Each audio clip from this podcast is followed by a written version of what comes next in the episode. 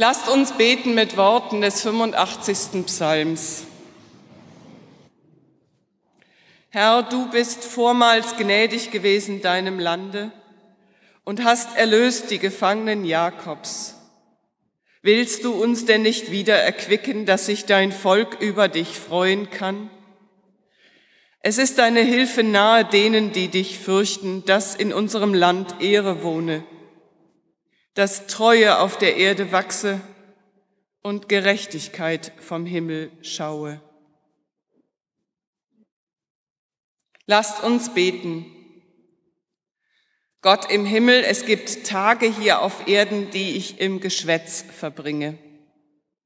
Worte, die zu hart gewählt sind, Urteile, die mir nicht zustehen.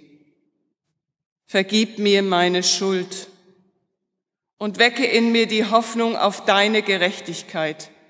Stärke mich, dass ich allein deinem Wort vertraue und dir das Urteil überlasse. Das bitte ich im Namen des Vaters und des Sohnes und des Heiligen Geistes. Amen. Die heutige Epistel steht im ersten Brief des Paulus an die Korinther im Kapitel, Kapitel 4, die Verse 1 bis 5. Dafür halte uns jedermann für Diener Christi und Haushalter über Gottes Geheimnisse. Nun fordert man nicht mehr von den Haushaltern, als dass sie für treu befunden werden. Mir aber ist's ein geringes, dass ich von euch gerichtet werde oder von einem menschlichen Gericht. Auch richte ich mich selbst nicht. Ich bin mir zwar nichts bewusst, aber darin bin ich nicht gerechtfertigt. Der Herr ist's aber, der mich richtet. Darum richtet nicht vor der Zeit, bis der Herr kommt, der auch ans Licht bringen wird, was im Finstern verborgen ist, und wird das Trachten der Herzen offenbar machen. Dann wir einem jeden, danken wir einem jeden Gott für sein Lob, das uns zuteil werde. Den heutigen Evangeliumstext finden wir bei Matthäus im Kapitel 28, die Verse 18 bis 20.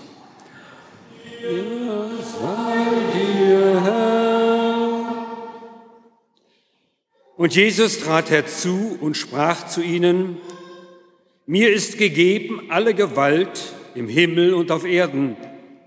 Darum geht hin und machet zu Jüngern alle Völker Taufet sie auf den Namen des Vaters, des Sohnes und des Heiligen Geistes und lehret sie halten alles, was ich euch befohlen habe. Und siehe, ich bin bei euch alle Tage bis an der Weltende. Gnade sei mit euch und Friede von dem, der da ist und der da war und der da kommt. Amen. Die heilige Familie mit dem Vorhang oder auch das Holzhackerbild, wie es etwas despektierlich genannt wird, führt uns in das Holland des 17. Jahrhunderts. Es ist das goldene Zeitalter, das Amsterdam zu einer nie gekannten Blüte führt. Die Einwohnerzahl steigt in kurzer Zeit um ein Vielfaches. Die Schiffe, die den Hafen verlassen, kommen mit reicher Handelsware zurück. Sie verschaffen der Stadt ein riesiges Vermögen und eine bis dahin nie gekannte Freiheit. Die Bürger trotzen der übrigen Welt und wer sein Glück machen will, der versucht es hier. Er erlebt Aufstieg und Fall, verschwenderischen Reichtum und erdrückende Armut, wie Rembrandt es selbst erfuhr. Seine Frau Saskia starb vier Jahre zuvor und damit entschwand auch sein Glück. Titus bleibt ihm der geliebte Sohn. Er malt ihn, diesen aufgeweckten Jungen, wie er nachdenklich und verträumt den Stift in der Hand nachsinnt. Fast möchte man sich davonschleichen und den Jungen seinen Träumen überlassen und nicht weiter stören. Aber die häusliche Idylle ist längst gestört. Eine Kinderfrau ist in das Haus gekommen, um für den Jungen und auch für den Vater zu sorgen. Eine tatkräftige Frau, die anpacken kann. Rembrandt beginnt mit ihr ein Verhältnis. Die strengen Calvinisten im Ort beobachten die Vorgänge mit Argwohn. Der Maler gerät ins gesellschaftliche Abseits. Noch tut es seinem Erfolg keinen Abbruch. Die Käufer kommen zu ihm ins Haus, stolz präsentiert er seine Bilder und die seiner Freunde und Kollegen. In den Gemäldegalerien befindet sich oft eine Vorhangstange und ein Vorhang. Einerseits soll der Vorhang die Gemälde vor Licht und Staub schützen, andererseits ist es aber auch eine kleine Spielerei, die sozusagen den Zauber erhöhen soll, das kleine Kribbeln, bevor der Vorhang dann weggezogen wird und das Bild richtig zum Vorschein kommt. Warum nicht dieses Spiel weiterführen und den Vorhang ins Bild selbst machen? Oder noch besser, als Täuschung des Auges vor das Motiv setzen und es so zu einem Teil des Gemäldes machen. Aber es ist doch mehr als Spielerei. Ich glaube, es ist der Ausdruck dafür, dass hinter diesem Vorhang ein Geheimnis verborgen ist. Paulus schreibt, Dafür halte uns jedermann für Diener Christi und Haushalter über Gottes Geheimnisse. Paulus in Worten und Rembrandt im Bild. Beide beschreiben das zur Weltkommen Gottes ohne es erklären zu können. Sie waren das Geheimnis. Sie sind Haushalter über die Geheimnisse Gottes. Ein Geheimnis, da ist eine Wahrheit hinter der Wahrheit verborgen. Obwohl der Vorhang weggezogen ist, ist das, was man sieht, nicht alles. Zum Vorschein kommt zunächst das Allernormalste und Alltäglichste. Eine Frau,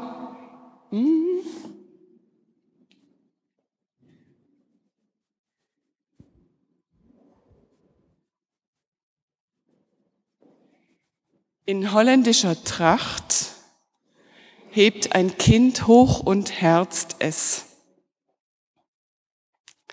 In der Mitte brennt ein kleines Feuer, an dem sich eine Katze wärmt.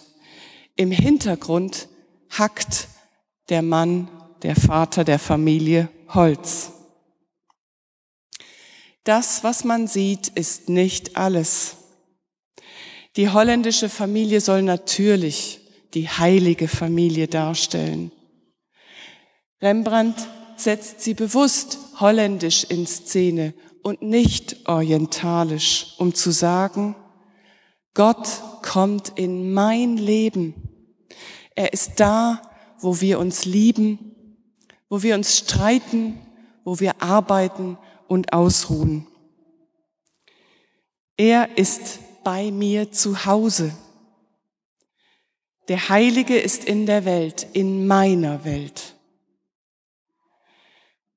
Das behauptet der, über den man draußen die Nase rümpft. Die Geistlichen und Frommen meiden Rembrandt. Ihr Urteil über ihn steht fest. Ein Liebesverhältnis ohne Trauschein, das gehört sich nicht. Gleichgeschlechtliche Liebe, das gehört sich nicht.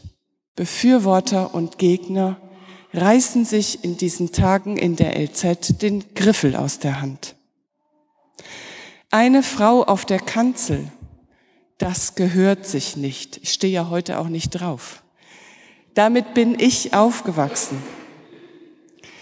Ein Prediger ohne außergewöhnliche Fähigkeiten, das gibt's nicht. Diesem Urteil sieht sich Paulus ausgeliefert. Dir fehlt der Esprit, Paulus. Du bringst es einfach nicht. Wir urteilen und verurteilen ständig. Wir verurteilen auch uns selbst. Ich habe keine Kraft mehr, ich bin nicht mehr der, der ich mal war. Ich habe ein loses Mundwerk, ich rede zu schnell und zu viel. Ich kann's nicht, ich bring's nicht, ich bin zu langsam, ich begreife es nicht. Paulus schreibt, mir aber ist's ein geringes, dass ich von euch gerichtet werde oder von einem menschlichen Gericht. Auch richte ich mich nicht selbst. Ich bin mir zwar nichts bewusst, aber darin bin ich nicht gerechtfertigt. Der Herr ist's aber, der mich richtet. Mit anderen Worten als mit denen von Paulus heißt das, weder das Urteil der anderen, noch das Urteil von mir selber über mich zählt, sondern es kommt auf Gott an. Für Rembrandt folgen harte Auseinandersetzungen mit der Kirche. Am Ende wird er vom Abendmahl ausgeschlossen. Eine harte öffentliche Schande. Und ausgerechnet in dieser Zeit malt er Bilder mit der heiligen Familie, die Geburt, die Beschneidung und die Flucht. Gemälde entstehen, Radierungen und immer wieder sind es Idyllen, Orte der Sehnsucht. Der Gott, den er malt, ist kein ferner Gott. Er kommt in seine Zeit, in sein erschüttertes Leben. Das malt er sozusagen den geistlichen Gegnern ins Gesicht.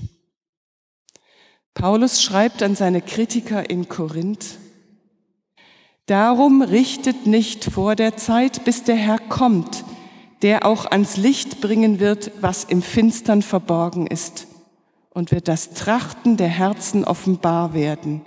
Dann wird einem jeglichen von Gott sein Lob zuteil werden. Gottes Urteil ist ein lobendes. Das muss man sich erstmal auf der Zunge zergehen lassen. Hier ist nicht, wie man es sonst immer erwartet und auch liest, Lob und Tadel am Ende, sondern hier steht nur Lob. Gottes Urteil ist ein lobendes. Die rote Kleidung des Kindes korrespondiert auffallend mit dem Rot des Vorhangs. Und es ist dasselbe warme Rot, in das Rembrandt später einmal den verlorenen Sohn tauchen wird. Und ich glaube, das hat er sich ganz gut überlegt. Das ist nämlich Gottes Geheimnis, seine Liebe. Gott liebt die gescheiterten Existenzen. Gott liebt das, was ich an mir nicht liebenswert findet, finde. Wenn er so gnädig ist, wie kann ich dann so ungnädig sein mit mir selbst und mit anderen? Es ist nicht der Gott der kalvinistischen Kirchenoberen, den Rembrandt malt. Es ist der Gott, der zu denen kommt, die verzweifeln, die verloren sind. Der Vorhang ist zur Seite geschoben. Wir werden für einen Moment Zeugen der Offenbarung Gottes in einem kleinen Kind. Es ist alles still. Die drei Menschen schweigen. Das Feuer prasselt, die Katze schnurrt. Friede ist da. Egal, ob sich die anderen die Mäuler zerreißen. Hier ist Friede, göttlicher Friede. Paulus schreibt, dann wird einem jeden von Gott sein Lob zuteil.